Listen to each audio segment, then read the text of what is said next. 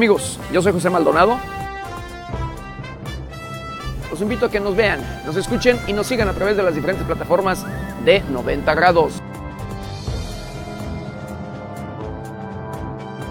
De 7 a 8 de la mañana y de 8 a 9 de la noche.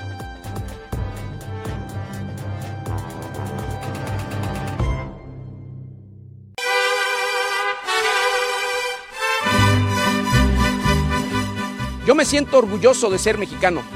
¿Y tú? Desde el Palacio de Gobierno en el estado de Querétaro, un estado de los más importantes en el movimiento de independencia. Disfrutemos con orgullo y patriotismo de nuestras fiestas patrias. Gracias a los héroes que nos dieron patria y libertad.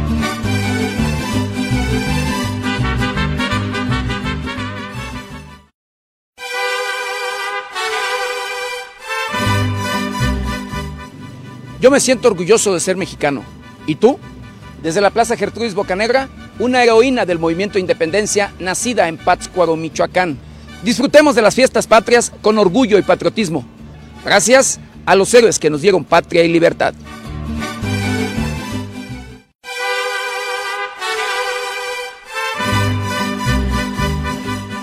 Yo me siento orgulloso de ser mexicano.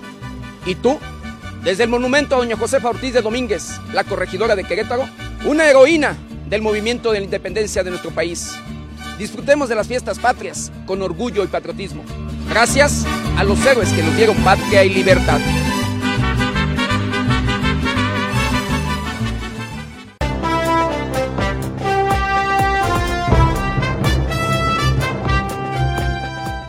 ¿Qué tal amigos? Yo soy José Maldonado. Los invito a que nos vean, nos escuchen y nos sigan a través de las diferentes plataformas de 90 grados. De lunes a viernes, de 7 a 8 de la mañana y de 8 a 9 de la noche.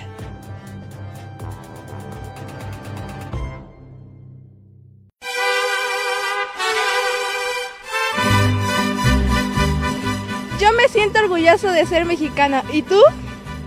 Yo me siento orgullosa de ser mexicana. ¿Y tú? Yo me siento orgullosa de ser mexicana. ¿Y tú? Yo me siento orgullosa de ser mexicana. ¿Y tú? Yo me siento orgullosa de ser mexicana. ¿Y tú? Yo me siento orgullosa de ser mexicana. ¿Y tú? Yo me siento orgullosa de ser mexicana. ¿Y tú?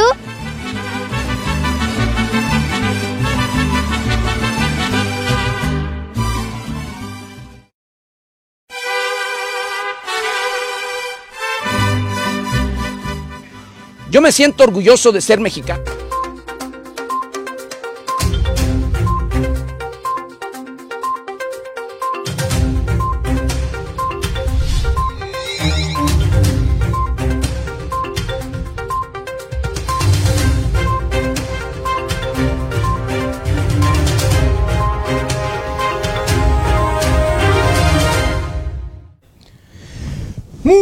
Buenos días, muy buenos días querido Vittorio.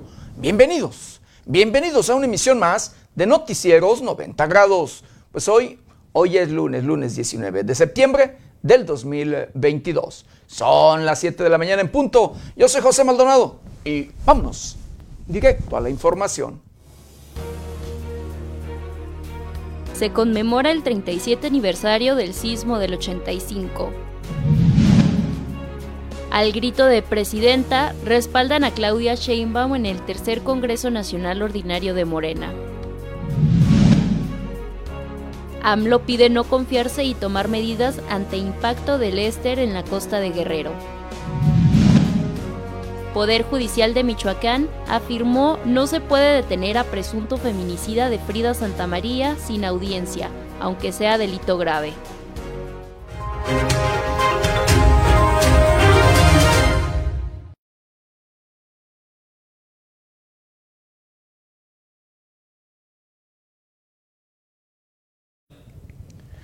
Bienvenidos, bienvenidos a una emisión más de Noticieros 90 grados. Pues sí, hoy, hoy ya es lunes, lunes inicio de semana y 19 de septiembre.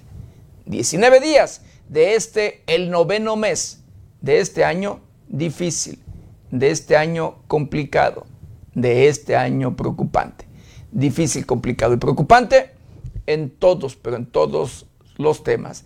Llámesele en temas financieros, en temas sociales, en temas de política, en temas de educación y por supuesto, en estas últimas fechas, lo que no puede faltar. Los temas de salud y corrupción. Salud que usted ya sabe.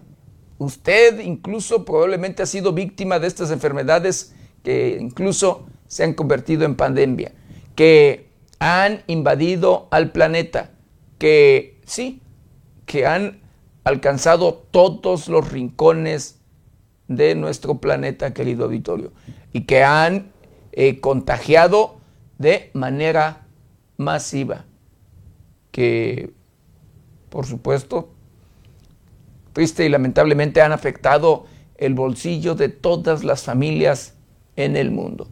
Pero además le ha arrebatado la vida a millones de seres humanos. Esta pandemia o esta enfermedad que se convirtió en pandemia, conocida como SARS-CoV-2, o mejor, aún mejor conocida como COVID-19. Pero en estas últimas fechas hemos conocido nuevas enfermedades, enfermedades que de verdad desconocíamos los seres humanos, que la viruela del mono, que, bueno, varias enfermedades, muchas de ellas eh, respiratorias, querido auditorio, como es la del SARS-CoV-2. Así como usted lo escucha. Por el tema de salud, problemas y más problemas. Y que no se le ha ganado la batalla a pesar de los esfuerzos, a pesar de cuatro vacunas que incluso tenemos o debemos de tener, debemos de aplicarnos todos los seres humanos.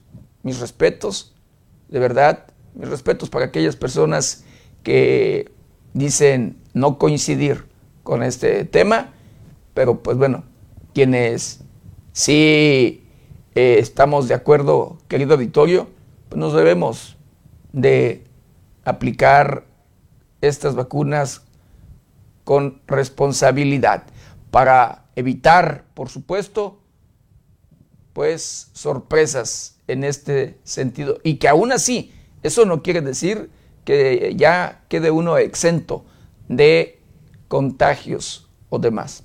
Pero bueno, así las cosas. Y en el tema de corrupción, que desde mi muy personal punto de vista deja incluso más, más eh, luego pobreza y por supuesto luego más muertes, querido Vittorio.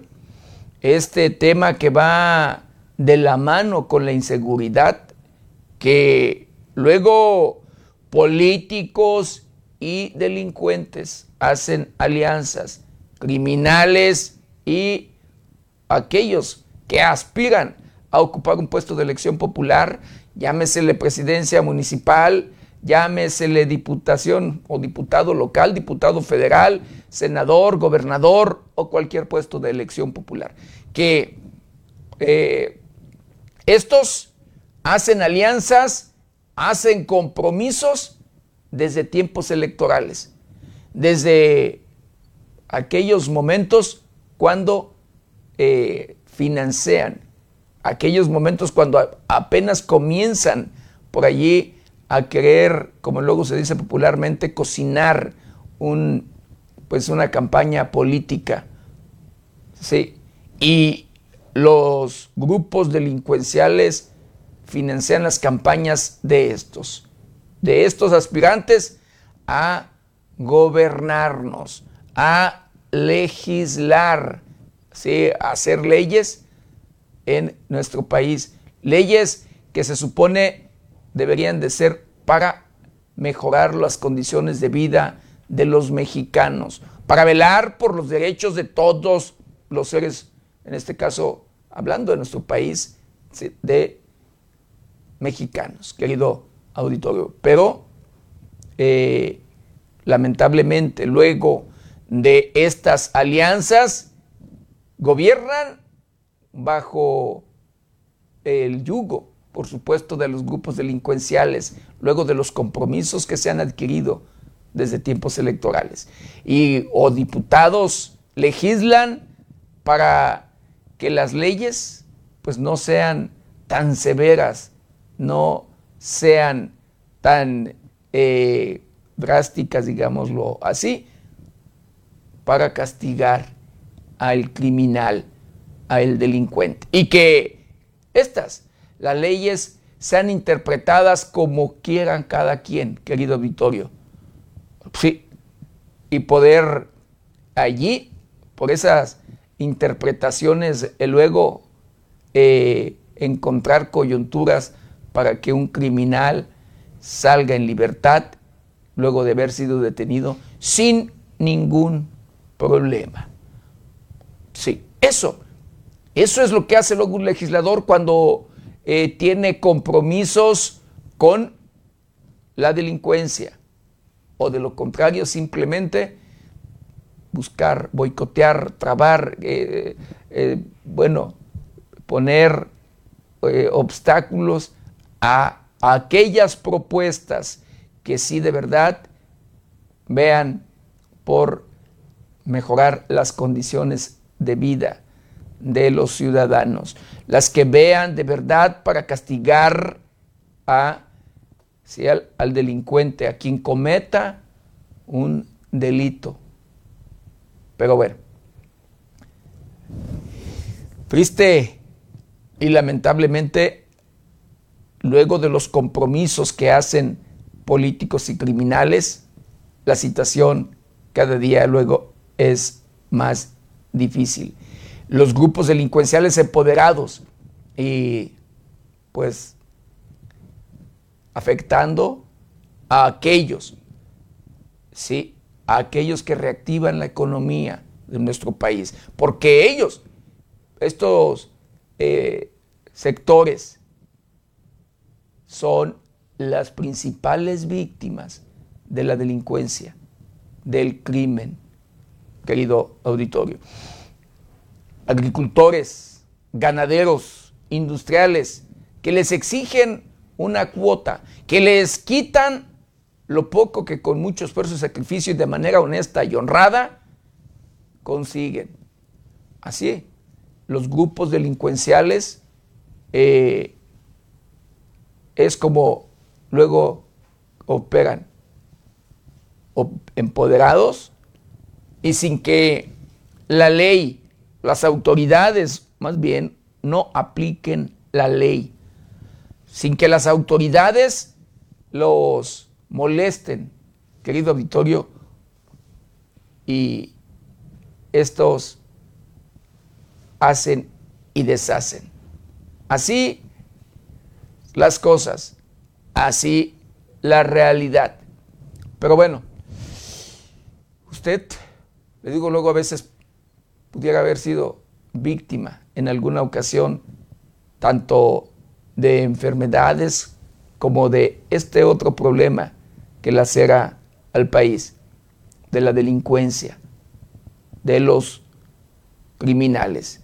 Y si no ha sido víctima de verdad, qué bueno, pero sí estoy seguro que conoce a un amigo, a un familiar, a un vecino conocido X que lo ha sido. Triste y lamentablemente, pero es una realidad. Pero bueno, hoy 19 de septiembre, querido Victorio, se celebra, o se, no se celebra, sino que hoy, eh, pues vemos, es un aniversario más de este hecho registrado en 1985. El sismo de nuestro país que sacudió, que triste y lamentablemente, pues sí, causó daños en la Ciudad de México, la capital, la capital de nuestro país. 19 de septiembre, donde los mexicanos dimos una muestra de solidaridad, de eh, humanidad, de apoyo, de cómo los mexicanos, una vez queriendo, una vez eh, cuando se necesita, cuando es necesario de verdad, querido auditorio, hay unidad eh, demostrada el 19 de septiembre de aquel año 1985, donde pues en la Ciudad de México eh, cayeron edificios. La colonia Roma, una de las colonias más afectadas. el, el, valga allí el hospital siglo XXI, eh, donde incluso fungía por allí eh, como Cámara de Diputados. Y que en, allí, en ese lugar, incluso hubo varios, pues, personas enterradas, unas que niños que fueron rescatados y que hoy pues son ya personas adultas, luego de 37 años precisamente de este hecho registrado en nuestro país. Hoy, 37 años precisamente. Eh, el Hotel Regis en el Alameda, donde cayeron, pues, donde perdieron la vida algunos diputados del Partido Acción Nacional. Eh, y bueno, la Ciudad de México, que eh, lamentablemente en, aquellos, en aquel año de 1985, pues se vio transformada, que en muchos lugares, le vuelvo a repetir, una de las colonias más, más afectadas, que fue la colonia Roma, pues quedó todo en, pues, destruido, en ruinas, y que al paso del tiempo y de manera inmediata, luego de la solidaridad, del apoyo y demás de los pueblos mexicanos y de la solidaridad internacional, México ha salido adelante. México, luego de las muestras de apoyo en todos los sentidos, la Ciudad de México ha cambiado. Y, por supuesto, pues eh, se ha, mejorado en todos los aspectos.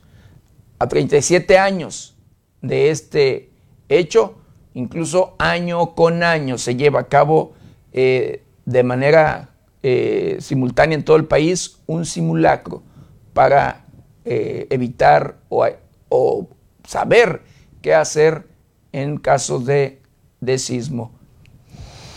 Y bueno, vamos a hacer un recorrido un recorrido por el portal de noticias más importante. Y el día de hoy, pues bueno, este domingo, este domingo fue un domingo violento en Guanajuato, lo que deja cuando menos 20 personas víctimas entre muertos y heridos. Relata Eugenio Derbez accidente que, llevó, que lo llevó al hospital. Si fuera mexicano, yo sería el primer militante de Morena, dice Evo Morales, luego de su visita a México. Anuncia Joe, Biden, el presidente de los Estados Unidos, fin de la pandemia por COVID-19 en su país. Se cumplen 37 años del terremoto del 19 de septiembre.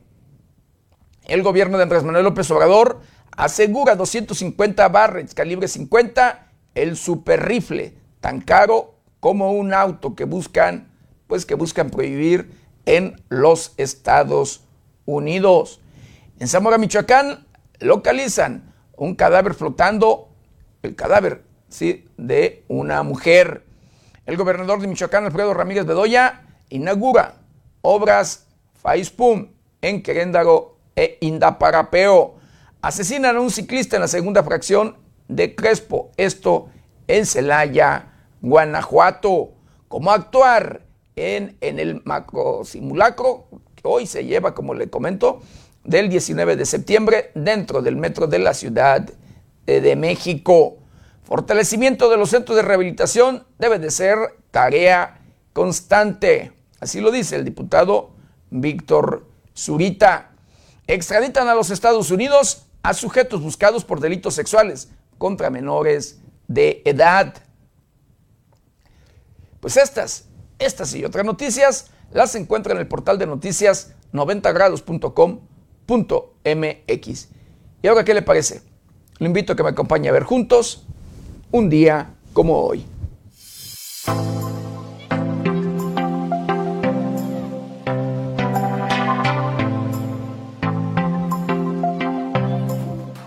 Un día como hoy, 19 de septiembre, pero del año de 1876, muere en Ábalos, Chihuahua, el general Donato Guerra, combatiente de las guerras de reforma y la intervención francesa. En 1984, Desarrollo de Medios lanza el periódico La Jornada, dirigido por Carlos Payán. En 1985, en la Ciudad de México, a las 7.19 horas, se registra un terremoto de 8.1 grados en la escala de Richter que dura 90 segundos y provoca una de las peores catástrofes en la historia del país. El 19 de septiembre se celebra el Día Internacional de la Concientización sobre la Mordedura de Serpiente, con el objetivo de crear conciencia sobre la incidencia mundial de las lesiones por mordedura de serpiente, además de sensibilizar a la población sobre cómo prevenir las mordeduras de serpiente. La Organización Mundial de la Salud estima que entre 81.000 y 138.000 personas en todo el mundo mueren cada año por mordedura de serpiente y hasta 400.000 quedan permanentemente discapacitados o desfigurados como resultado de ser mordidos por serpientes venenosas. Estas personas muchas veces son discriminadas y condenadas. Además, muchas de ellas no pueden trabajar, pierden sus ingresos, adquieren deudas y arrastran problemas de salud mental y una mala calidad de vida.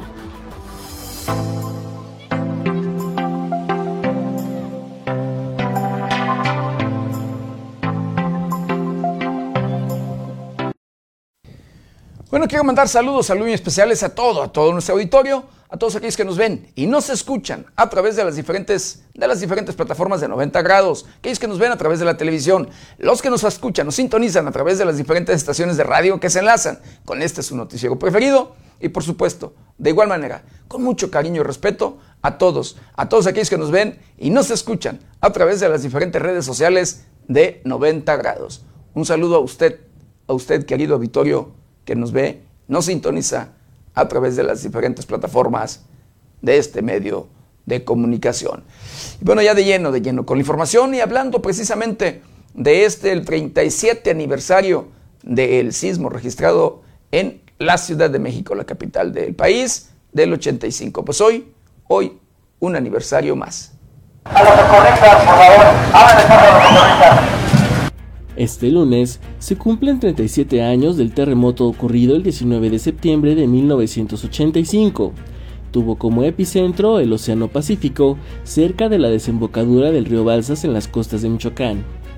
Fue un sismo que alcanzó una magnitud de 8.1 grados en la escala de Richter.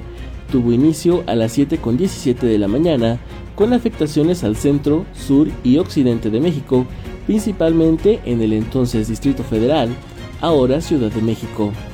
A pesar del paso de los años, sigue siendo considerado el más dañino de la historia contemporánea del país, ya que la falta de la cultura de protección civil y de protocolos de actuación desembocaron horas después en caos colectivo para más tarde orillar a la sociedad a organizarse por su cuenta en labores de rescate el Servicio de Información Agroalimentaria y Pesquera del Gobierno Federal informó que aunque aún no hay un número preciso de muertos, heridos o daños materiales emitido por el entonces Gobierno de la República, se estima que pudieron haber muerto 3.192 personas de manera oficial, aunque algunas organizaciones estiman hasta 20.000 muertos. Cabe señalar que el día siguiente se registró una réplica con magnitud 7.9 grados en la escala de Richter a las 19 horas con 38 minutos y que terminó por derrumbar construcciones reblandecidas el 19 de septiembre. Fue hasta el 6 de mayo de 1986 que se publicó el decreto por el cual se creó el Sistema Nacional de Protección Civil, cuyo propósito es realizar acciones coordinadas para proteger a la población de los peligros que se presenten en nuestro territorio ya sea de origen natural como los sismos o huracanes, o aquellos originados por la actividad humana que puedan eventualmente terminar en un desastre, informó 90 grados.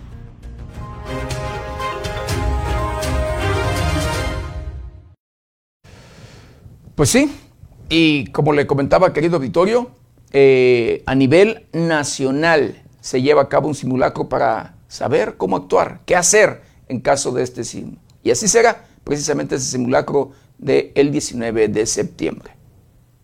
Nueve entidades del país se sumarán al Simulacro Nacional 2022 que tendrá lugar este 19 de septiembre en punto de las 12.19 horas, momento en el que se activarán las 3.860 altavoces de la alerta sísmica durante un minuto.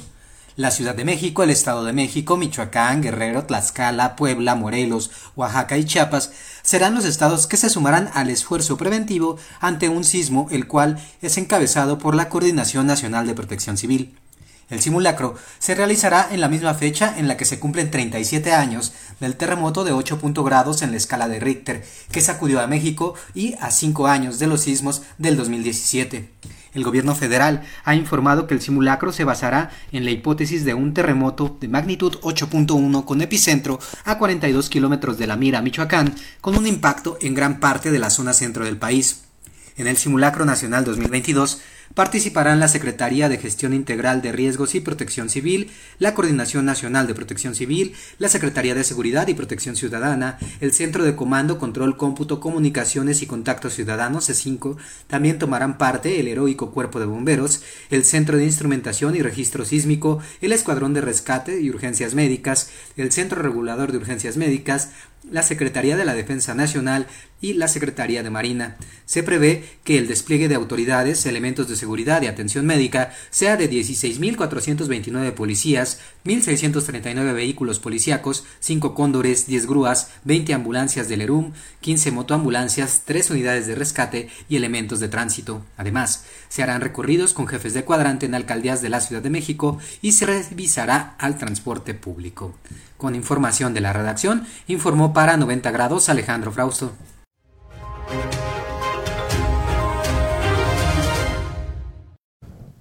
Y si usted viaja en el metro, sí, sí, en la Ciudad de México, ¿cómo actuar en, el, en este simulacro del 19 de septiembre?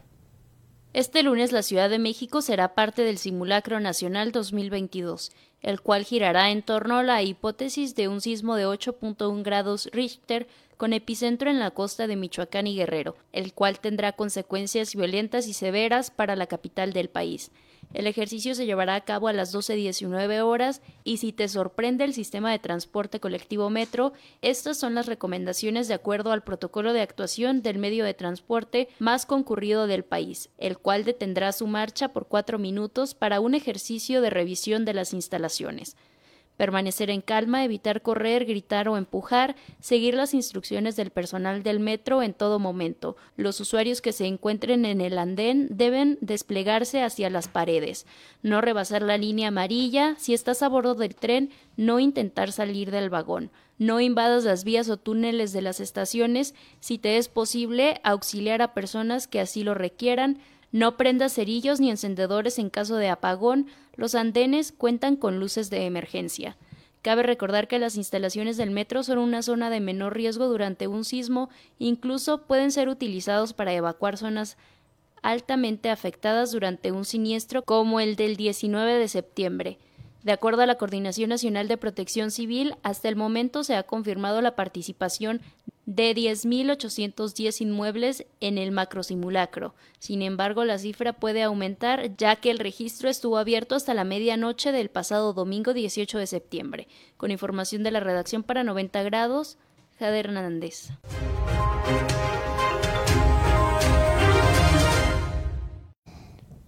Pues sí, así eh, las cosas. Sí hay que estar pendiente de verdad en todo el país, en todo el país eh, como es costumbre, le vuelvo a repetir, Protección Civil lleva a cabo precisamente este mega simulacro, eh, pues para saber qué hacer en caso de sismo. Y bueno, hablando de otro tema, hablando de pues las tormentas tropicales, de estos huracanes y demás, pues alertan de esta, pues por esta tormenta tropical Lester.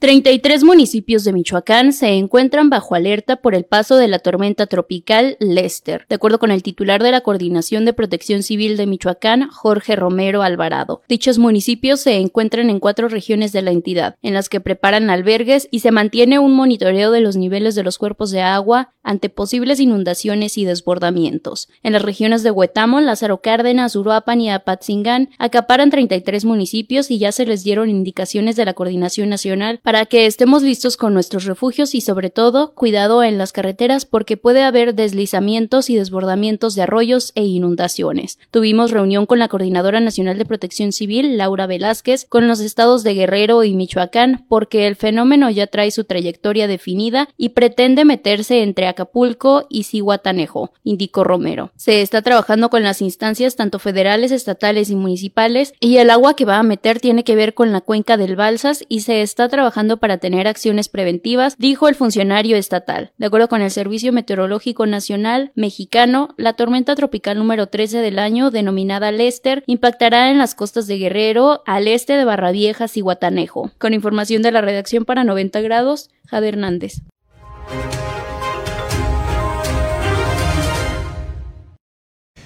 Bueno, y hablando precisamente de la tormenta tropical Lester, el presidente de la República, Andrés Manuel López Obrador, pide a los mexicanos no confiarse y tomar medidas ante el impacto del Lester en las costas de Guerrero. Luego de que informaran que la tormenta tropical Lester tocará a tierra este sábado o en la madrugada del domingo, el presidente Andrés Manuel López Obrador pidió estar atento a las medidas de seguridad. Por medio de las redes sociales, el presidente compartió un video para hacer un llamado para toda la ciudadanía a mantenerse al pendiente de todos los anuncios que se den respecto al próximo impacto del fenómeno meteorológico en las costas de Guerrero, indicó que se mantiene al pendiente de la entrada de la tormenta tropical Lester. Hay que tomar medidas, no hay que confiarse. Eh, si se vive cerca de ríos, de los arroyos, ya ven, cuando llueve mucho, se desbordan los ríos, los arroyos. Hay que tener eh, cuidado ya. Está actuando protección civil, el ejército, la marina, todos pendientes pero tenemos que eh, nosotros hacer lo que nos corresponde. La gente tiene que hacer lo que les corresponde y no se confíen. Es mejor irse a la parte alta con familiares, con amigos y esperar a que pase de esta tormenta. Con información de la redacción para 90 grados, Mauricio Ramos.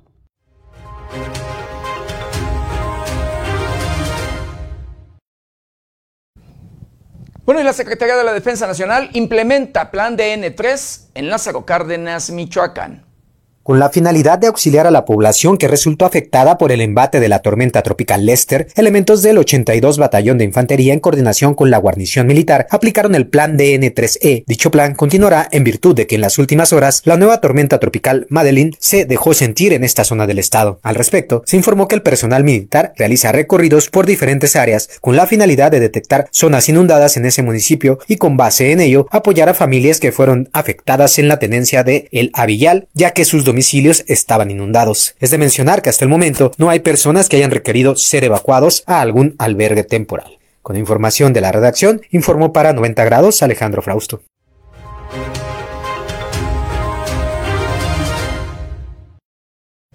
El Aeropuerto Internacional de la Ciudad de México cancela 14 vuelos por esta tormenta tropical. Cancelan vuelos ante el impacto de la tormenta Lester sobre costas de Guerrero este sábado entre las 13 y 15 horas tiempo del centro de México, la cual provocará fuertes lluvias en siete estados. A causa de las fuertes lluvias que se presentan en el territorio mexicano por la tormenta tropical, el Aeropuerto Internacional de la Ciudad de México anunció sobre la cancelación de 14 vuelos con origen o destino a ciudades de Guerrero.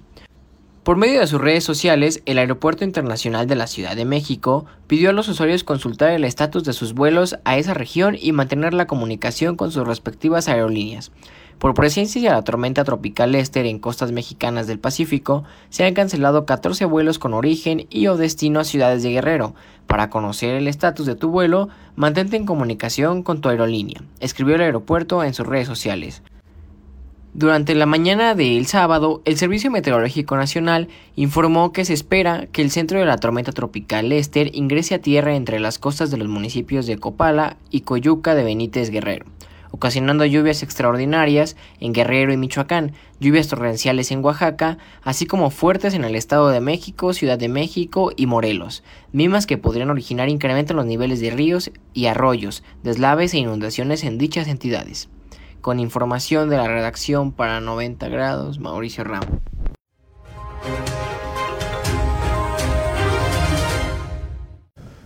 Pero Lester no es el único huracán que ahorita pues conocemos o que está activo. El huracán Fiona toca tierra en Puerto Rico. Corriente se lleva un puente.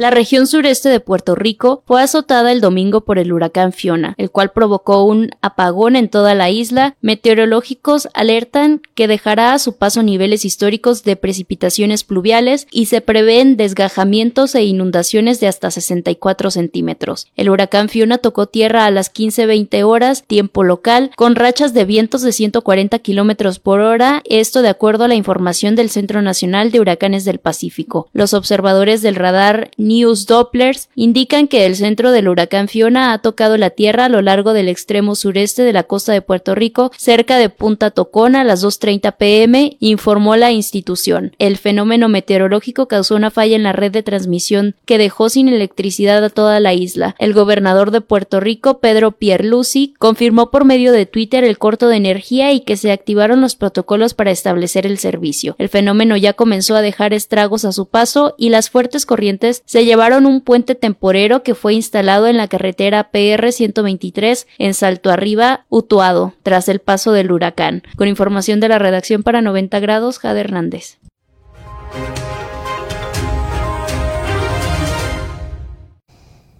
Hay que estar muy pendientes, de verdad, querido auditorio, con estos, pues, estas tormentas y, por supuesto, de las indicaciones de protección civil de los gobiernos, de, los diferentes gobiernos de la República, querido Vittorio, llámese el municipal, estatal o federal, porque esto pues puede ser devastador, puede ser, híjole, eh, pues sorprendente, querido auditorio. Pero bueno, eh, hablando de otro tema, el secretario de Relaciones Exteriores, Marcelo Ebrard, deja sus condolencias por la muerte de Isabel II a nombre de México en Lancaster House.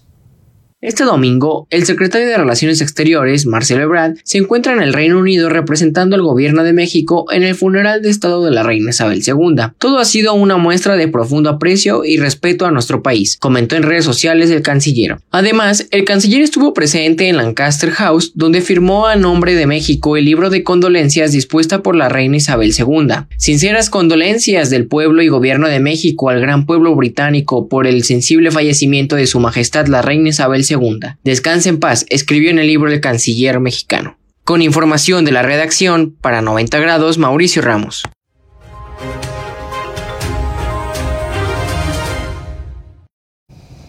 Bueno, y hablando de otro tema, hablando precisamente de, pues, homicidios o asesinato de periodistas, de ataques en todos los sentidos, de la violencia en contra de los comunicadores, querido Vittorio, solo tres municipios del Estado de México han instalado el mecanismo de protección a periodistas.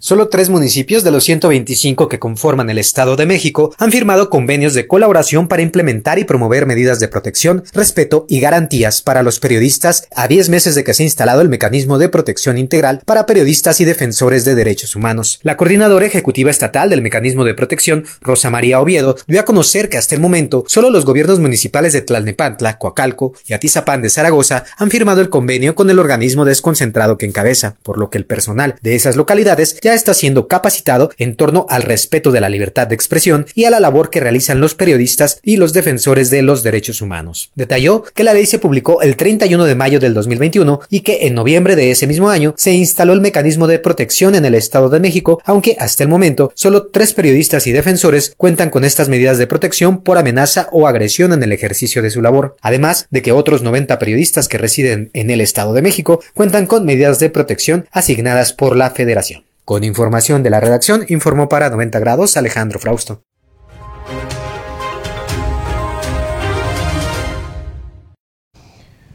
Bueno, luego de llevarse a cabo el Congreso Nacional Ordinario de Morena, el al grito de presidenta respaldan a la jefa de gobierno de la Ciudad de México. La jefa de gobierno de la Ciudad de México, Claudia Sheinbaum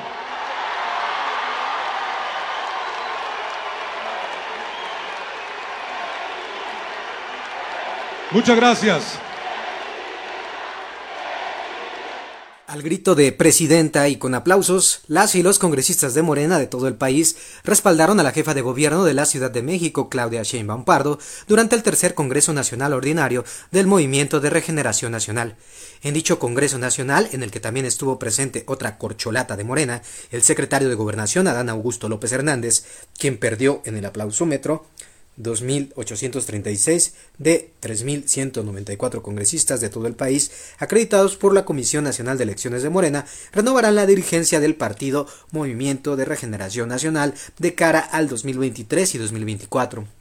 Al tercer Congreso Nacional Ordinario de Morena asistieron el actual presidente nacional Mario Delgado, la secretaria general del Comité Ejecutivo Nacional Citlali Hernández Mora, la presidenta del Consejo Nacional Berta Luján, la coordinadora para defender la Cuarta Transformación en el Estado de México Delfina Gómez, el coordinador general de Comunicación Social y vocero del Gobierno de México Jesús Ramírez Cuevas así como también la secretaria de Seguridad y Protección Ciudadana, Rosa Isela Rodríguez Velázquez, la secretaria de Educación Pública, Leticia Ramírez Amaya, el coordinador del Grupo Parlamentario de Morena, Ignacio Mier Velasco, las gobernadoras y gobernadores electos y en funciones de Morena de Sonora, Chiapas, Baja California, Baja California Sur, Michoacán, Sinaloa, Tlaxcala, Hidalgo, Campeche, Zacatecas, Tabasco, Colima, Veracruz, Sinaloa, Tamaulipas, Quintana Roo, Oaxaca y Nayarit, así como militantes fundadores de Morena. Con información de la redacción, informó para 90 grados Alejandro Frausto.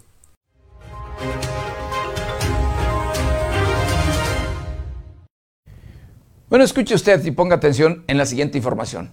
El exgobernador del estado de Michoacán, Silvano Aureoles Conejo, eh, quien buscó imponer gobernador y tirar elecciones en, en la entidad de Michoacán, pide recuperar nuestra independencia y acabar con discursos de división. Imagínese usted. El exgobernador de Michoacán, Silvano Aureoles Conejo, reapareció en redes sociales con un mensaje pidiendo recuperar nuestra independencia, criticando a quienes buscan dividir nuestro gran país. A unos días de haber celebrado México un aniversario más del inicio de la independencia, Aureoles Conejo apareció con un mensaje y fotografía que compartió en redes sociales. El orgullo de ser mexicano y el respeto a nuestra nación debe recuperarse. Los discursos de polarización que buscan dividir nuestro gran país no tendrán eco. Amemos más a México, sigamos celebrando nuestra identidad todos los días. Recuperemos nuestra independencia, escribió Aureoles de manera confusa. A su mensaje lo acompañó una fotografía del exmandatario perredista, el último de ese partido a nivel nacional, en una aparente ceremonia de honores a la bandera.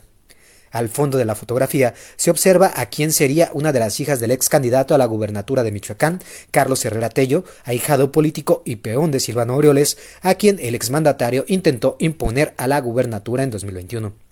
Al fracasar, Aureoles y Herrera emprendieron una campaña para intentar anular las elecciones en Michoacán, pero de nuevo fallaron, por lo que Aureoles se retiró casi un año de la escena política y Herrera pasó al olvido, ya sin la fuerza que todo el gobierno de Aureoles le proporcionó.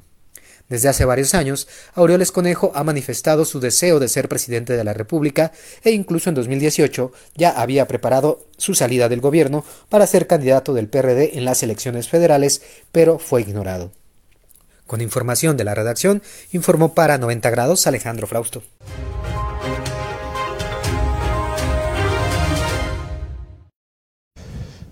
Bueno, y escuché la siguiente información. Una entrevista o entrevista sicario de Cárteles Unidos, eh, pues esto de call center en Guatemala a los Estados Unidos y Michoacán para servir a traficantes de metanfetamina.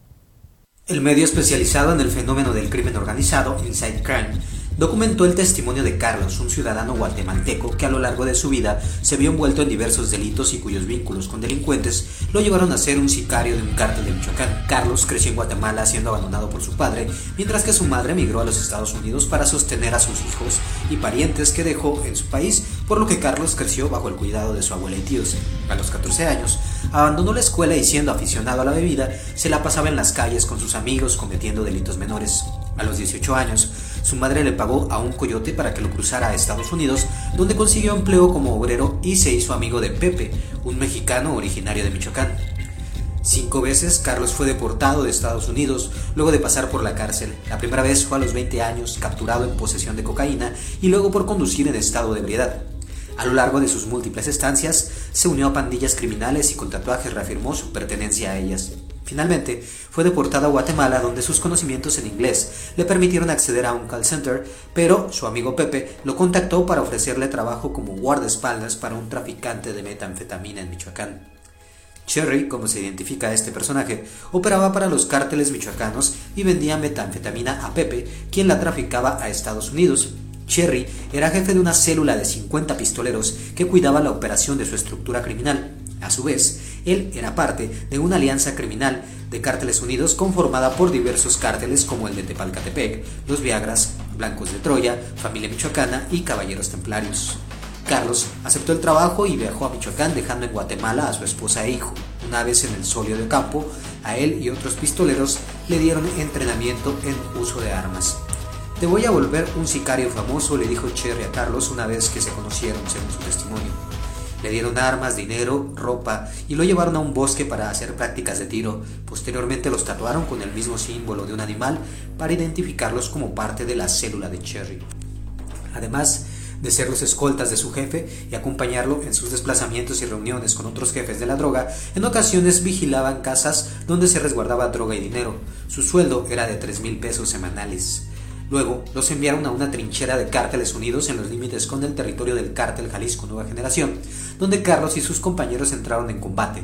La situación cambió cuando Cherry se alió con el cártel Jalisco Nueva Generación y dejó a Cárteles Unidos. Entonces Carlos fue enviado a territorio jalisciense y recibió un nuevo entrenamiento, esta vez con tácticas militares. De nueva cuenta, fue enviado a una zona boscosa donde el cártel de Jalisco Nueva Generación preparaba una incursión a territorio enemigo, pero el ejército logró ubicarlos y fue tras ellos. Carlos y otros compañeros lograron escapar y entonces decidió abandonar al grupo de Cherry, a quien le mandó un mensaje anunciándole que desertaba. Te culiaste, córrele porque te voy a... Fue la respuesta de su ex jefe. Carlos le pidió ayuda a uno de sus hermanos en Estados Unidos y este logró que un coyote lo cruzara por la frontera por enésima ocasión, donde ya lo esperaba su madre, esposa e hija, a quienes tenía 10 años que no veía. De acuerdo con Insect Crime, Cherry no olvidó a Carlos, pues días antes de la entrevista le mandó un mensaje amenazante. ¿Qué onda, pelón? ¿No que es muy chingón? Mira con la que saliste. ¿Sabes qué? Te voy a... Con información de la redacción, informó para 90 grados Alejandro Frausto.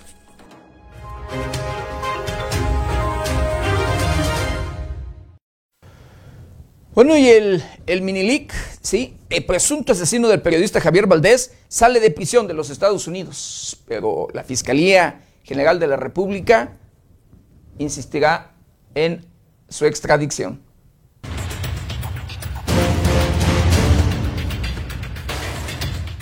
Damaso López Serrano, alias el Minilic, miembro del cártel de Sinaloa, fue liberado de una prisión de Estados Unidos según el Buró Federal de Prisiones, BOP por sus siglas en inglés. En México, la Fiscalía General de la República informó que insistirá en su extradición. En 2017, cuando tenía 29 años, Damaso López se entregó a las autoridades estadounidenses, quienes lo reclamaban por diversos delitos relacionados con narcotráfico. En ese entonces, fue calificado como el mexicano de mayor rango del grupo que se entrega a las autoridades de Estados Unidos. Luego de negociar con las autoridades estadounidenses y colaborar activamente con ellas por varios años, Damaso López fue liberado este sábado. La Fiscalía General de la República informó que insistirá en la extradición a México de Damaso López por su presunta autoría intelectual del homicidio del periodista Javier Valdés. Sin embargo, la FGR indicó que el gobierno de ese país aún tiene varios cargos contra el Minilic, mismos que busca imputarle. Con información de la redacción, informó para 90 grados Alejandro Frausto.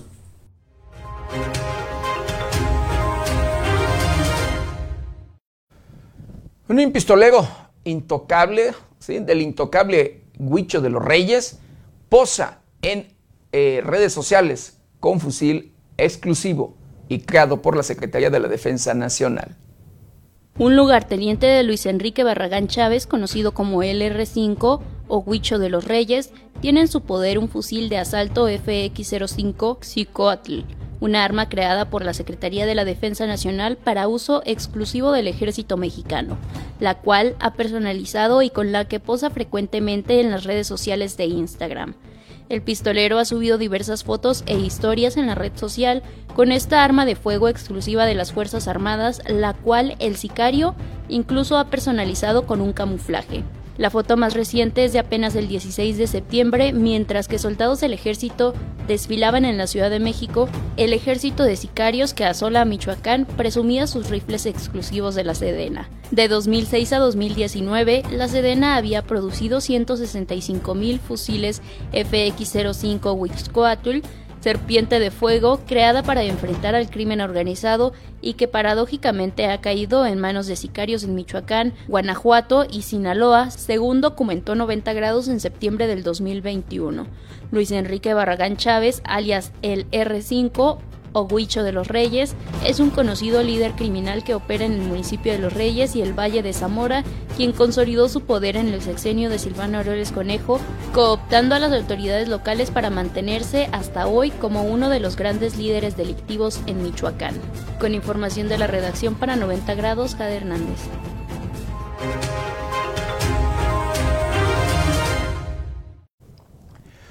Bueno, y en la capital del estado de Michoacán, van, ¿sí? van por regularización del transporte de carga, eh, luego de pues, los caos y demás que, se hacen, y además de las, eh, valga, difíciles vialidades que hay en el centro histórico de la capital michoacana. Y se establecerán rutas, rutas y horarios para circular.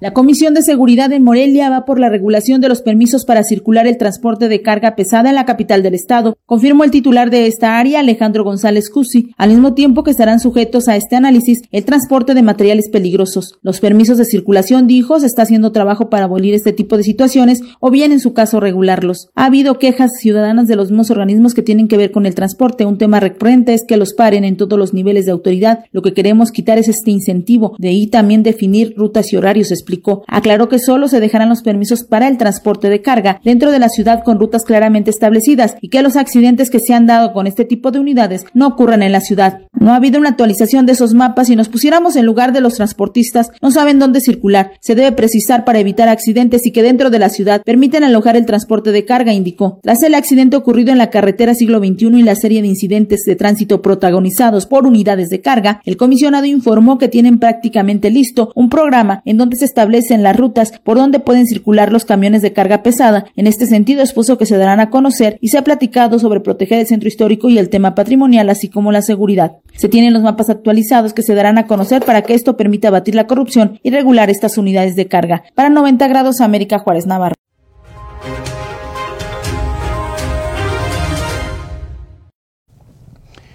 Pues vamos a ver si funciona. Sí, le funciona en el municipio de la capital del estado de Michoacán porque los comerciantes seguramente van a pegar el grito. El grito luego de que se vean afectados. Pero bueno. Y bueno, en otro tema, el presidente municipal de Cuitzeo es acusado por presuntos abusos de autoridad en contra de un profesor. Presunto acoso y abuso de autoridad vivió el subdirector de la escuela secundaria, profesor Jesús Romero Flores, del municipio de Cuitzeo, Michoacán, docente a quien se le pretendía aplicar un examen de alcoholemia, acción ejecutada por parte de Rosaelia Milán Pintor, alcaldesa de la demarcación. Así lo narraron y denunciaron padres de familia ante este medio de comunicación. Indicaron que la presidenta municipal acudió ante la institución al arranque del ciclo escolar. Al concluir el evento, una decena de policías municipales ingresó a la secundaria para pretender obligar al docente a aplicarse la prueba ante acusaciones de que estaba en estado de ebriedad. Los denunciantes agregaron que frente a los alumnos, la edil de extracción morenista Rosaelia ofendió y amedrentó a los docentes, quienes le solicitaron acudir ante las instancias correspondientes para levantar su queja. Ante la insistencia de la presidenta municipal de aplicar el examen de alcoholemia, los padres de familia indicaron que se acercaron al docente para confirmar si estaba en estado de ebriedad. Uno de los padres de familia detalló que no hubieran permitido la presencia de un maestro tomado en la secundaria, pero las acusaciones de este lunes 29 de agosto eran falsas. Finalmente, la presidenta municipal de Cutseo, junto con los policías municipales, abandonaron la secundaria y un par de horas después, el subdirector acudió a presentar una queja por abuso de autoridad ante la Comisión Estatal de Derechos Humanos. No es la primera ocasión que la edil Rosaelia Milán Pintor es acusada de cometer presuntos actos de abuso de autoridad. Hace un par de semanas, el síndico del ayuntamiento de Cutseo, Francisco Chacón Suárez, la denunció en la Comisión Estatal de Derechos Humanos por hostigamiento y infundados, informó para 90 grados Amanda Bautista Rodríguez.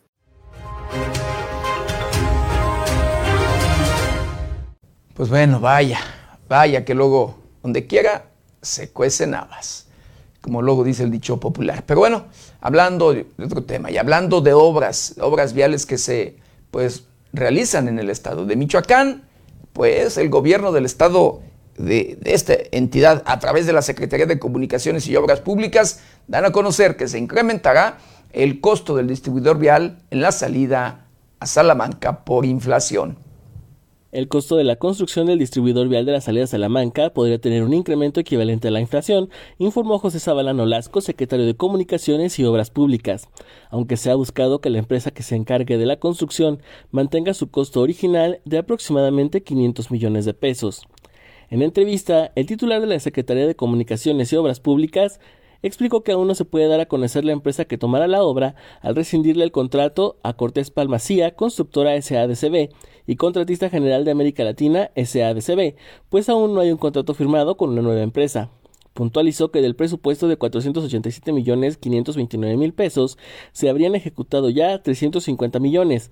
Fundamentalmente se ha buscado que la nueva empresa mantenga el costo original de la obra. En caso de que no sea así, se descartaría y contratarían a una que acepte tal condición. Asimismo, señaló que el proceso de cambio de empresa es lento, por el momento se encuentra en la etapa de conciliación de finiquito. La empresa no quiso hacer conciliación conjunta, por lo que se realizará un finiquito unilateral en el que SCOP tendrá que demostrar los trabajos que se hicieron y los que no, para incluirlos en el siguiente proceso legal. Detalló que no hay riesgo de que la obra se detenga indefinidamente por el proceso legal, pues se han tomado las medidas necesarias para que no se salga de las manos. Agregó que este 19 de septiembre una nueva empresa podría comenzar a labores en la obra. Finalmente, Zavala Nolasco aseguró que hay personas trabajando en áreas donde no afecta el finiquito, pues ante cualquier duda se deben levantar actas y aclarar si se realizó o no un trabajo. Destacó que se podrían dar disputas en tribunales, pues Scop asegura que la empresa constructora pudo haber cobrado trabajos no ejecutados a la administración gubernamental anterior. Reportó para 90 grados Luis Manuel Guevara.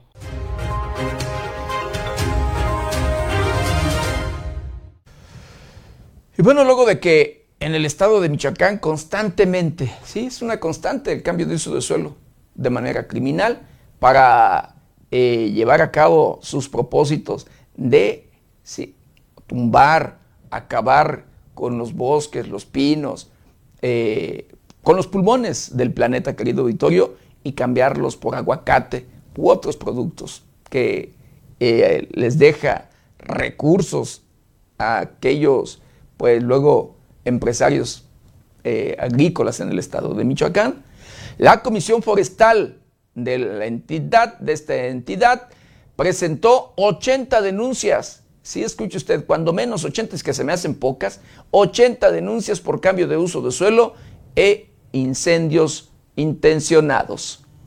La Comisión Forestal de Michoacán Cofón presentó este año ocho denuncias al considerar que hubo esta cantidad de incendios forestales a propósito, confirmó el secretario de Medio Ambiente Alejandro Méndez López, al exponer que en estos casos se presume que hay una intención de cambiar el uso de suelo, lo que los convertiría en áreas de ser susceptibles a restauración. Agregó que son alrededor de 600 incendios que hubo en la temporada pasada de estiaje. De estos incendios, 80 se estima que fueron con intención de hacer cambio de uso de suelo. Mencionó que se están haciendo los estudios para establecer las áreas de restauración forestal forestal. Los mismos están identificados principalmente en la franja aguacatera que viene por Zitácuaro pasando por Morelia, donde hay varios casos, Pátzcuaro, Uruapan, Tancítaro, Peribán, Cotija, toda la zona que es cara sur del eje volcánico, Tacámbaro y Zacapu, en donde se han encontrado estos puntos. Es ahí donde se presentaron las denuncias. En algunos lugares no hay mayores afectaciones, pero en muchos de estos sí fue de gravedad, ya que depende si se quemó revuelos y el pasto y dejan vivos los árboles grandes y cuando se afecta a los árboles grandes es imposible salvarlos. En estos casos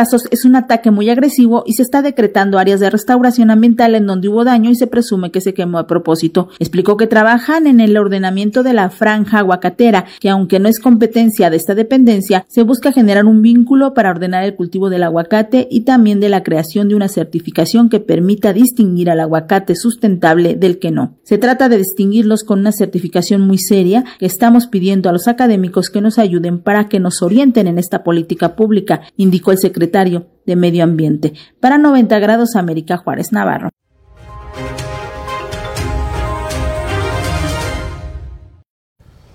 Vamos a ver cuántas denuncias proceden, si en realidad logra o pues sí cumplir, en este caso, el gobierno del estado de Michoacán con este tema eh, que ya han cantado, que ya han dado a conocer de esas 80 denuncias, que vuelvo a repetir desde mi muy personal punto de vista, son pocas, de verdad, para todo lo que se ve, que por donde quiera que usted circula luego, ve que se acabaron los bosques, pero ahora hay aguacates. Este intento ya se hizo en administraciones pasadas, querido Vittorio. De hecho, en la administración pasada, si no me equivoco, eh, viendo por intereses políticos, quisieron por allí afectar eh, este tema o aplicar la ley supuestamente, pero, ¿qué cree? No funcionó. Simplemente nada más lo dieron a conocer a través de los medios de comunicación, pero nunca se hizo nada por este tema de cambio de uso de suelo, aunque es un delito y un delito grave, un delito federal, pero no, no se hace nada porque desgraciadamente hay intereses de por medio. Bueno, hablando, hablando de otro tema, hablando de esta pelea esperada, eh, pues eh, recientemente este fin de semana, entre el Canelo y Golovkin, pues bueno, el Canelo logra su victoria frente a este su rival. En la, en la pelea, pocas emociones se llevan y se llevan 65 millones de dólares. Una pelea decepcionante para la mayoría de los espectadores fue la que se llevó a cabo en la noche del sábado entre el mexicano Saúl El Canelo Álvarez y el cajano Gennady Golovkin III en Las Vegas, Nevada, donde los mayores ganadores fueron los boxeadores, que se embolsaron nada menos de 65 millones de dólares. En su esperada tercera pelea con una victoria para cada uno, el Canelo de 32 años no logró concretar el esperado knockout contra su rival de 40 años de edad, quien peleó a la defensiva la mayor parte del encuentro. Los pugilistas completaron 12 rounds cuidando sus defensas ante la posibilidad de perder esta decisiva pelea esperada por cuatro años, lo cual les llevó a un espectáculo poco satisfactorio para los espectadores. Finalmente la decisión de la victoria recayó en los jueces, dos tarjetas fueron de 115 y 113 y una de 116 y 112, las tres a favor del mexicano, quien mantuvo los títulos de la categoría supermedianos del Consejo Mundial de Boxeo, Asociación Mundial de Boxeo, Federación Internacional de Boxeo y Organización Mundial de Boxeo. Fue una pelea difícil, es un peleador duro Golovkin y es fuerte, dijo el Canelo, quien agregó ante los medios que tiene una lesión en la mano izquierda que lo llevará a cirugía. Necesito descansar, es lo que haré, que mi cuerpo descanse y veremos qué sigue, poniendo en duda una última pelea antes de concluir el año. En cuanto a los premios, el Canelo se llevó 45 millones de dólares, mientras que su rival Golovkin no se fue con las manos vacías, pues regresó a casa con 20 millones de dólares. Con información de la redacción para 90 grados, Jade Hernández.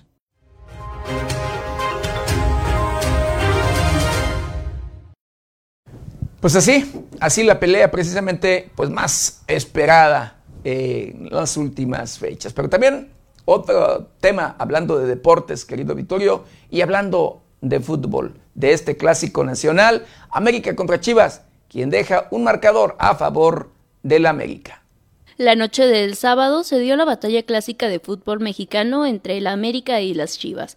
Las Águilas ya habían asegurado la calificación de la liga de forma directa, pero obtuvieron el primer puesto de la tabla general, mientras que el Guadalajara buscaba su ingreso directo a cuartos de final y no podía fallar. El éxito fue para el América quien golpeó al inicio de cada tiempo, lo cual fue suficiente para noquear a las Chivas, que llegaron a achicar distancias en el marcador. El marcador quedó América 2, Chivas 1, metiendo el primer gol Martín P en el minuto 4 del América, en el minuto 50 Cendejas del América y en el minuto 62 Calderón de las Chivas. Con información de la redacción para 90 grados, Jade Hernández.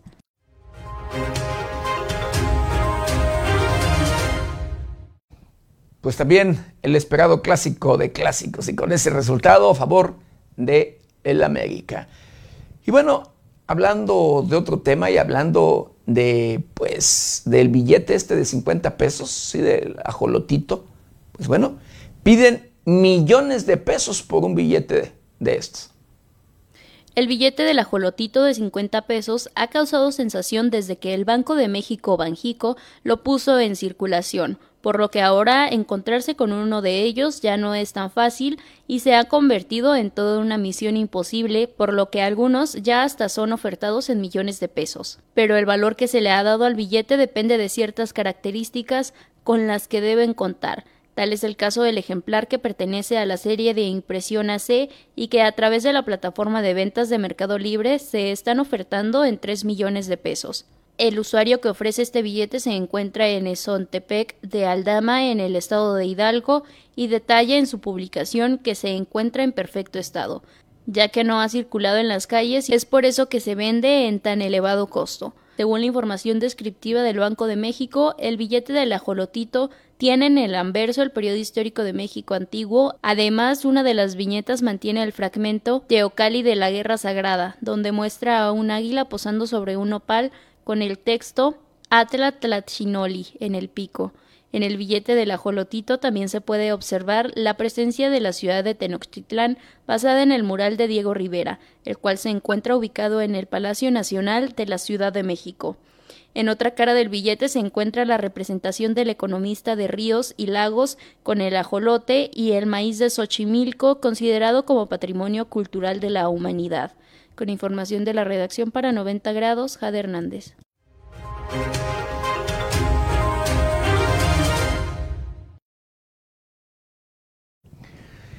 Y bueno, hablando de otro tema, la Quinchecua, un reconocimiento a la riqueza cultural de Michoacán.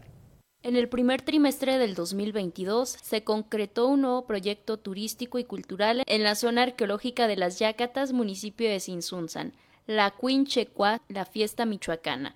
Se trata de una ventana a exploraciones culturales y artísticas representativas de todas las regiones del Estado, la cual buscará un espacio anual fijo en el calendario de eventos culturales de la entidad. La Gran Fiesta Michoacana logró una asistencia de 4.500 espectadores, límite establecido para el espacio donde se desarrolló, con un impacto económico por el orden de 6.895.000 pesos, además de que provocó un incremento en la región de Pátzcuaro y Morelia de 183 mil turistas y visitantes durante el puente del 18 al 21 de marzo del 2022, generando una derrama económica en la región por un monto total de 220 mil millones de pesos, con una inversión de 10 mil millones de pesos en la fiesta.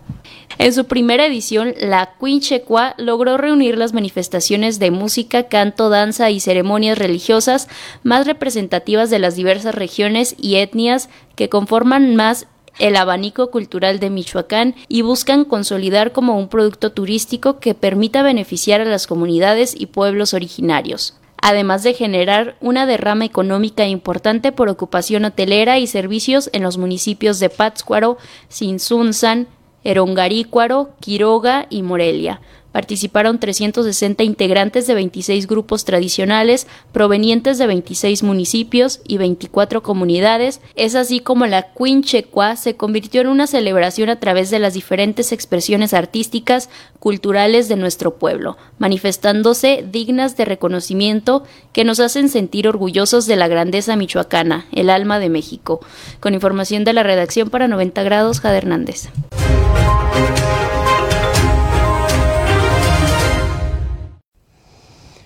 Bueno, le informamos en su momento del robo, ¿sí? El 15 de septiembre precisamente del robo de una fuente radiactiva. Pues esta ya fue localizada el ente Camac, Estado de México.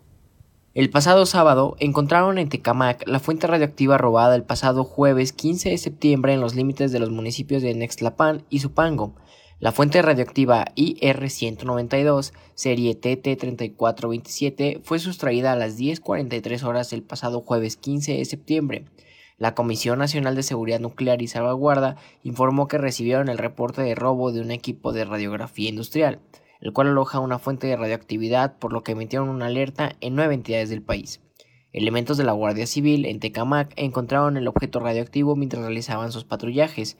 Los agentes policiales observaron un contenedor rojo abandonado con las características del objeto robado, mientras hacía un rondín sobre la avenida Golondrinas a la altura del poblado de San Pedro Atzompa y el fraccionamiento Provenzal del Bosque.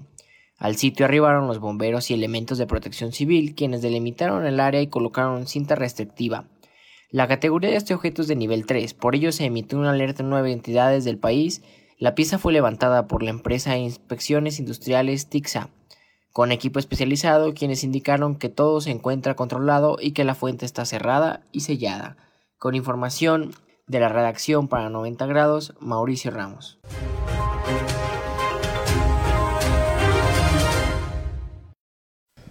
Bueno, y escuche usted, luego las contradicciones de la propia justicia, las propias, pues, leyes, hablando de feminicidios y de un feminicida, querido auditorio. Eh, el Poder Judicial del Estado de Michoacán afirma que no, no se puede detener a presunto feminicida de Frida Santamaría sin audiencia, aunque sea delito grave. La audiencia para girar la orden de aprehensión contra el presunto feminicida de Frida Santa María en Zaguayo se pospuso hasta el 4 de octubre, lo que podría ser un caso de tráfico de influencias al más alto nivel, denunció Sofía Blanco del colectivo feminista MAPAS. Sin embargo, el presidente del Poder Judicial en Michoacán, Jorge Resentis García, aseguró que la libertad de esta persona obedece a que para girar una orden de aprehensión se necesita este paso. El 12 de septiembre, Mario Sotelo Rodríguez, juez de control y enjuiciamiento del sistema de justicia penal acusatorio y oral del Poder Judicial de Michoacán Unidad Zaguayo, cambió sin motivo aparente alguno la fecha de la audiencia que estaba programada para el pasado 14 de septiembre y la recorrió al 4 de octubre a petición de la defensa del presunto responsable, señaló Sofía Blanco. El argumento es que le faltaba un documento. Frida Santamaría fue asesinada el pasado 18 de junio, presuntamente por entonces su pareja en un salón de fiestas ubicado en Zaguayo, Michoacán. El presunto responsable se encuentra en libertad. Él se mueve como si nada entre Guadalajara, Zaguayo, Guanajuato, pero sobre todo se mueve en el estado de Jalisco, anda como si nada y no tiene ninguna preocupación, denunció Sofía Blanco. El presidente del Poder Judicial se refirió a la prórroga que se dio por parte del juez de control en la unidad Zaguayo. Agregó que en este caso está calificado como feminicidio, pero no se detuvo esta persona y se tiene que ir a una audiencia con el fin de determinar su comparecencia y en esta audiencia determinar si se decreta la prisión preventiva oficiosa. Mencionó que si él comparece, se hace prisión preventiva oficiosa. Si no comparece, se estaría en condiciones de decretar una orden de aprehensión. Sofía Blanco agregó que la impresión es que la familia del presunto responsable está metiendo mucha presión llegando a niveles que parecen inconcebibles. En respuesta, el también presidente del Supremo Tribunal de Justicia del Estado de Michoacán señaló que la Fiscalía General del Estado no consignó en la carpeta de, con detenido, aunque el delito es grave, no se puede detener sin realizar la audiencia para vincular a proceso al presunto responsable de feminicidio de Frida Santa María. El juez argumentó el presidente del Poder Judicial está limitado en sus funciones y no le permiten tanto, no está la audiencia emitir una orden de aprehensión. Y agregó que la Fiscalía en el momento que puso a disposición del juez la carpeta pidió la vinculación a proceso, pero se tiene que dar a esta audiencia y si en este momento no comparece se tomarán otras medidas. Reiteró que la resolución en este caso se resolverá pegada a la ley sin que se tenga la intervención de ningún tipo o influencia de carácter político e informó que se reunió con familiares de Frida en donde se les garantizaba que el hecho de que el papá se dedique a la política no influye en nada. No juzgamos en base a la función política, tiene que garantizarse el acceso a la justicia con la independencia del Poder Judicial, concluyó. Para 90 grados, América Juárez Navarro.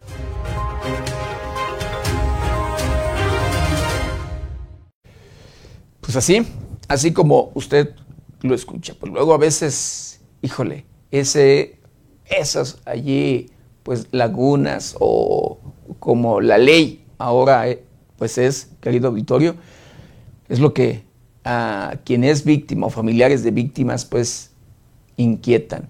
Cuando se tiene ubicado, cuando se sabe en dónde está eh, el supuesto presunto delincuente y que no se pueda hacer nada, que la propia justicia no pueda actuar y que esto, esto pues le da pues tiempo y demás para que pueda huir, desaparecer, irse incluso del país.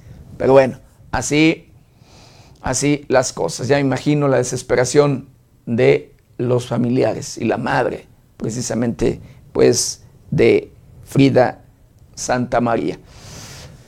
Y bueno, hablando de otro tema, en eh, Coacalco, Estado de México, localizan un cuerpo sin vida.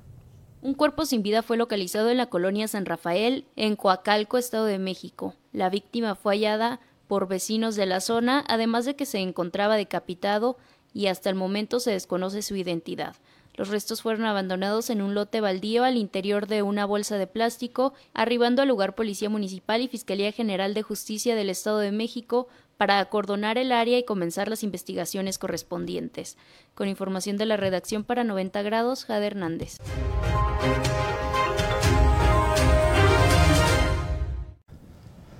Y bueno, luego de las manifestaciones de normalistas en las diferentes partes del país, luego de que se diera a conocer precisamente de que militares estuvieron detrás de, pues sí, de esta, de esta, la desaparición de 43, o de algunos de los 43, porque no de, no de todos, eh, sujetos, sí, normalistas, han agredido ya cuando menos dos instalaciones militares. Pero también en este caso normalistas, eh, han vandalizado antimonumento a los 43, a los 43 normalistas en Chilpancingo, Guerrero.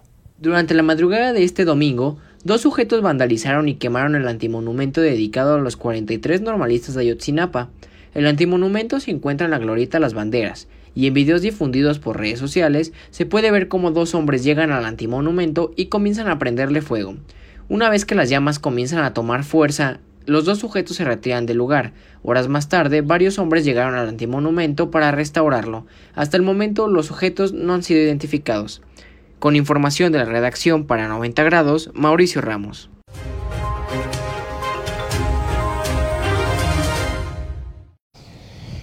Bueno, en muchas de las ocasiones, querido auditorio, eh, sí, los anexos para rehabilitación de adictos son utilizados como lugares para eh, allí reclutar, como se ha hecho incluso y se ha visto y se han asegurado, reclutar eh, pues delincuentes.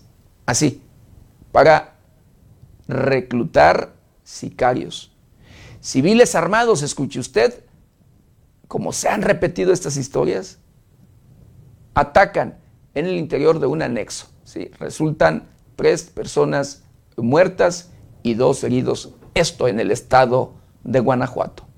Un saldo preliminar de tres muertos y dos heridos fue el que dejó un comando armado que perpetró un ataque al interior de un anexo ubicado en la colonia Fray Daniel. Fuerte movilización policíaca se registró alrededor de las 11 de la noche del sábado en la calle Efren Sánchez en el anexo Espíritu de la Nueva Ilusión, tras el suceso donde reportaron intensos disparos de arma de fuego y posteriormente lesionados. Elementos policíacos y paramédicos se trasladaron al sitio donde al menos dos personas estaban sin signos vitales y tres heridos. Uno, al intentar escapar, cayó de dos pisos y dos más por arma de fuego que fueron trasladados en estado grave de los cuales uno se dijo que murió en un centro médico. La zona que se encuentra resguardada y acordonada por elementos municipales y Guardia Nacional será procesada por personal de la Fiscalía Regional, misma que arrojará el número real de víctimas. Con información de la redacción, informó para 90 grados Alejandro Frausto.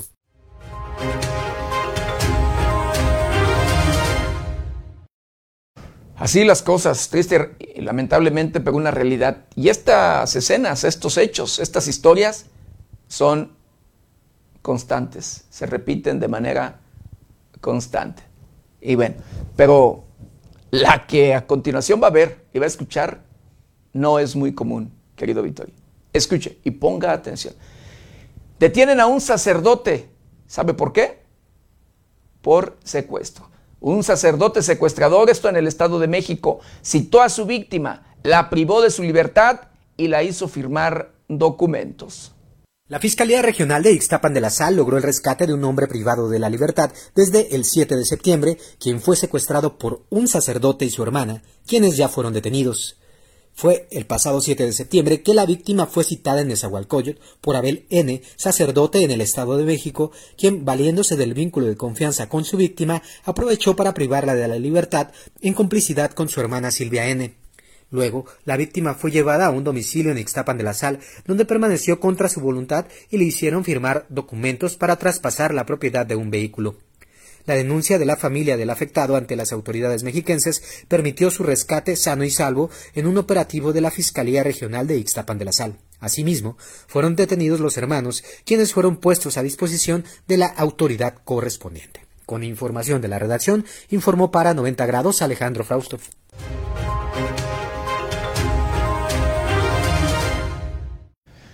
Y bueno, extraditan así a, dos sujetos a los Estados Unidos por delitos sexuales contra menores de edad. El gobierno mexicano entregó en extradición al gobierno de Estados Unidos a dos personas reclamadas por las autoridades de ese país por la probable comisión de delitos sexuales cometidos en contra de menores de edad. En el primer caso, Luis M. es requerido por la Corte del Distrito 272 del Condado de Brazos, Texas, quien fue denunciado por una persona quien informó que descubrió un teléfono celular que pertenecía al reclamado, el cual contenía imágenes y videos de la víctima menor de edad. Por otra parte, Samuel R. es requerido por la Corte del Distrito 371 para el Estado de Texas, Condado de Tarrant, por ser probable responsable de violación en contra de una menor de edad. En ambos casos, la Fiscalía General de la República solicitó al juez del distrito especializado en el sistema penal acusatorio en la Ciudad de México orden de aprehensión con fines de extradición. Luis M. fue localizado y detenido en Monterrey, Nuevo León, y Samuel R. en León, Guanajuato. Ambos quedaron internos en el reclusorio preventivo varonil norte de la Ciudad de México hasta su extradición, siendo entregados en el Aeropuerto Internacional de la Ciudad de México a autoridades estadounidenses. Con información de la redacción para 90 grados, Jade Hernández.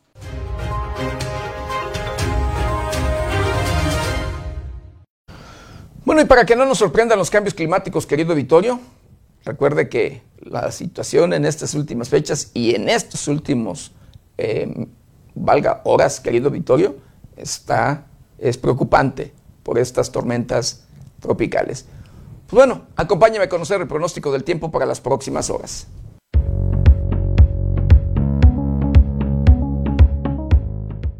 El Servicio Meteorológico Nacional de la Conagua le informa el pronóstico del tiempo. Este día, el centro de Madeleine se localizará al sur de Baja California Sur.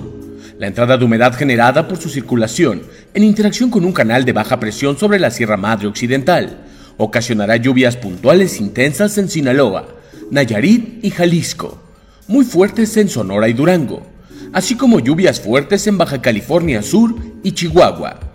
Asimismo, se pronostican rachas de viento de 60 a 70 km por hora y oleaje de 2 a 4 metros de altura en la costa sur de Baja California Sur, y vientos con rachas de 50 a 60 km por hora y olas de 1 a 3 metros de altura en el sur del Golfo de California y en costas de Sinaloa, Nayarit y Jalisco.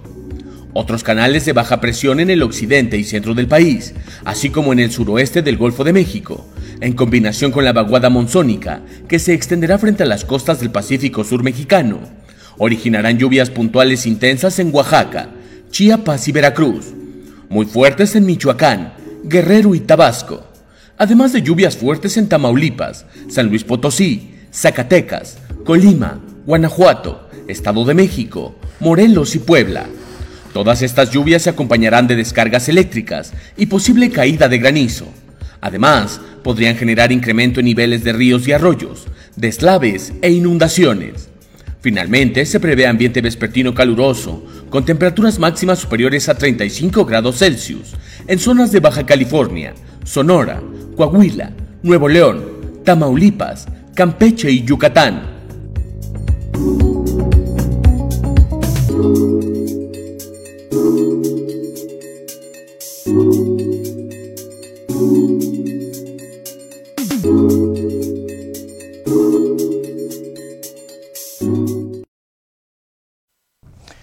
Pues hemos llegado.